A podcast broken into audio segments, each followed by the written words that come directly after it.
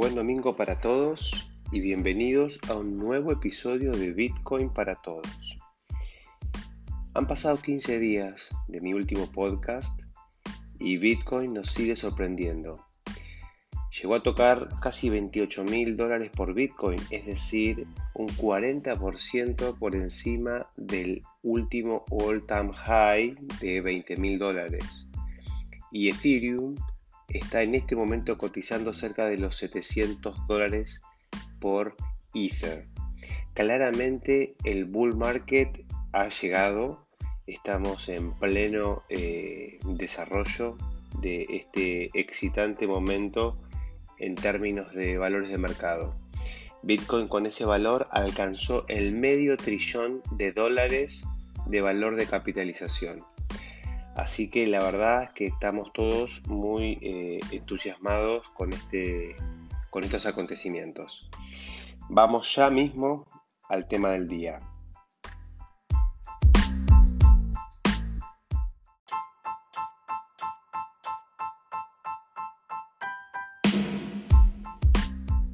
Una de las características más importantes de una blockchain es su inmutabilidad.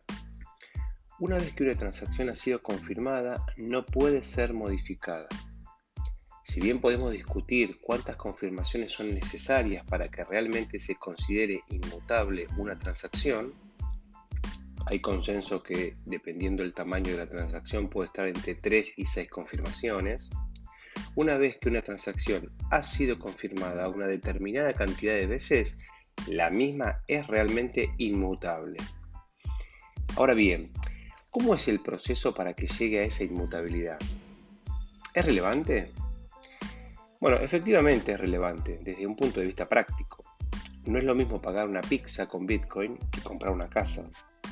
Y tampoco es lo mismo realizar una transacción con alguien de confianza que con un extraño a 15.000 kilómetros de distancia. Y complejizándolo un poco, no es lo mismo realizar como transacción una simple transferencia de fondos que realizar una operación un poco más compleja en Ethereum.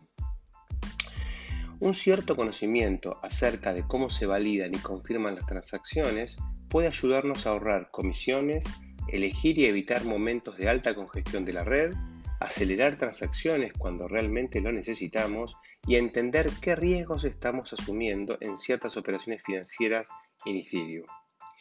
En este episodio vamos a hablar de la poco conocida mempool, pieza fundamental del proceso de incorporación de transacciones a la blockchain. ¿Qué es la mempool? La mempool es la puerta de entrada a la blockchain. Es el lugar donde arriban las nuevas transacciones para ser incorporadas en el libro contable. Digamos que la mempool es un mecanismo que utilizan las blockchain para organizar las transacciones de forma previa a ser confirmadas. La mayoría de las plataformas de criptomonedas tienen su propia versión de mempool. Cuando una billetera emite una transacción, lo hace a través de un nodo que verifica la transacción, la incorpora en la mempool y la transmite a otros nodos que, para que la vuelvan a validar y la sigan retransmitiendo. Así es como se suelen propagar las transacciones por toda o buena parte de la red. En rigor, cada nodo tiene su propia versión de mempool. Por eso se suele decir que la mempool representa un estadio preconsenso. Recordemos que todos los nodos acuerdan una única versión del libro contable, pero no sucede lo, mismo en el estadio de la mempool. Técnicamente, la mempool refiere a un espacio de memoria RAM disponibilizada en cada nodo para almacenar transacciones válidas pendientes de confirmación. Menciono esto porque en varios periodos de alta congestión puede que muchos nodos se queden sin espacio RAM disponible para incorporar nuevas transacciones y todo el proceso se demore significativamente. Como veremos, en momentos de alta congestión, una forma de lograr que nuestra transacción sea incorporada a la blockchain es pagando un alto fee, una alta comisión. Pero si la congestión es tan alta que ya no hay espacio disponible en la memoria RAM de algunos nodos, no de todos obviamente, no importa lo alto del fee, dado que la transacción nunca va a ser considerada por ese nodo. A ver, Antes de continuar, repasemos un proceso el típico paso a paso de una transacción, desde que es eh, generada por una billetera hasta que es confirmada en un bloque. El paso número uno, lo primero que sucede es que el usuario realiza una transacción desde una billetera directamente o desde alguna aplicación descentralizada. Lo segundo es que el usuario debe firmar la transacción desde la billetera. La billetera, con la transacción firmada, la envía a un nodo de la red. Ese nodo recibe la transacción, verifica la validez y la agrega a su mempool. Luego la retransmite al resto de los nodos. El resto de los nodos recibe la transacción, la vuelven a validar, la incorporan a su propia mempool y la vuelven a retransmitir, repitiendo este proceso por toda la red. Los mineros, como un tipo específico de nodo, en algún momento, en algún momento reciben la transacción, la validan y eventualmente la eligen para ser incorporada a un bloque. Entonces fíjense que para que un minero elija la transacción y la pueda incorporar en un bloque, tiene que haber pasado por varios nodos de la red. Eso es muy importante.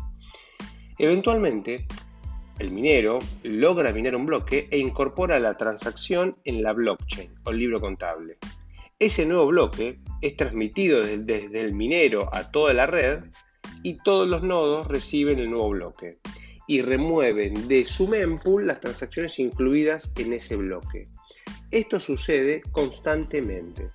En el caso de Bitcoin, cada 10 minutos. En promedio sucede todo este proceso. Como se imaginarán, las transacciones son recibidas constantemente, pero son dadas de baja solo cuando, eh, solo cuando se incorporan nuevos bloques. Esto hace que en momentos de alta transaccionalidad la mempool crezca de tamaño, generando varias consecuencias. Primero que sea más lenta la propagación, dado que nodos saturados no van a considerar nuevas transacciones y por lo tanto no las van a incluir en su mempool, ni las van a retransmitir. Ahora bien, eh, una vez que la transacción ingresa en la mayoría de los mempool, el problema es que debe ser elegida por un minero. Aquí es donde la competencia a través de las comisiones empieza. Si pretendo lograr una confirmación rápida, necesito pagar altas comisiones. En estos contextos, las comisiones suben abruptamente, lo que genera problemas adicionales, dado que si mi billetera calcula una comisión que ya no es suficientemente alta, voy a estar esperando una operación rápida y eso no va a suceder. En Ethereum, en particular, si pretendo realizar varias transacciones secuenciales con la misma billetera, el problema se agrava dado que mis transacciones no solamente deben lograr ingresar en la mempool, sino que además eh, sucesivas transacciones deben esperar la confirmación de las transacciones previas para poder ser elegibles por los mineros. Por lo tanto, sin importar la comisión ofrecida una transacción que es posterior a otra, debe esperar a que la primera se confirme. Como verán, esta situación es bastante compleja en momentos de alta congestión, ¿no? Y esto genera ansiedad, digamos. La, ansiedad en estos contextos puede ser amainada monitoreando el estatus de mi transacción a través de los exploradores de blockchain.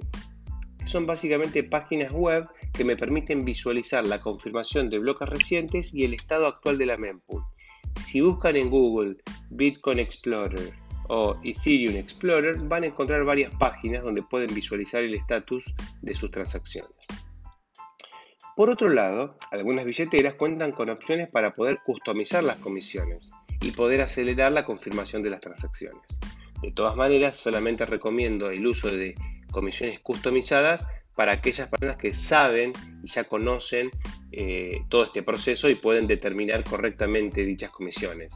Porque puede pasar que uno pague demasiado por una transacción y obviamente perdería mucho valor, o que pague demasiado poco y su transacción quede, eh, digamos, sin ser confirmada por plazos demasiado largos.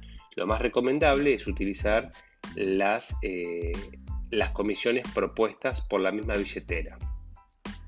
Algo a tener en cuenta en lo que tiene que ver con las transacciones y con las comisiones es que a diferencia de otros servicios a los que estamos acostumbrados, las comisiones a ofrecer a los mineros como incentivos para que elijan nuestra transacción y la incorporen en el próximo bloque no depende del valor monetario de la transacción misma, sino que depende del tamaño en bytes de nuestra transacción.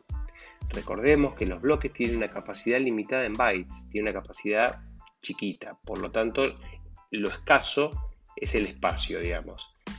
Por eso las comisiones se setean en bytes y no por valor transferido. Podríamos decir que cuesta lo mismo enviar 100 millones de dólares que enviar 10 dólares.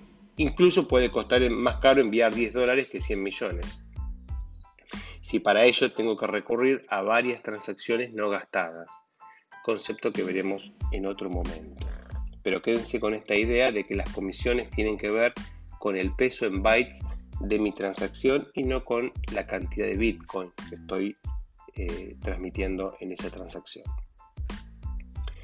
Algo a tener en cuenta es que las transacciones no confirmadas por un plazo prolongado eventualmente son descartadas. También es importante comprender que una transacción no confirmada por un plazo significativo no significa que se hayan perdido esos fondos. Simplemente la transacción está siendo eh, eh, está en la mempool hasta que esa transacción termina siendo descartada.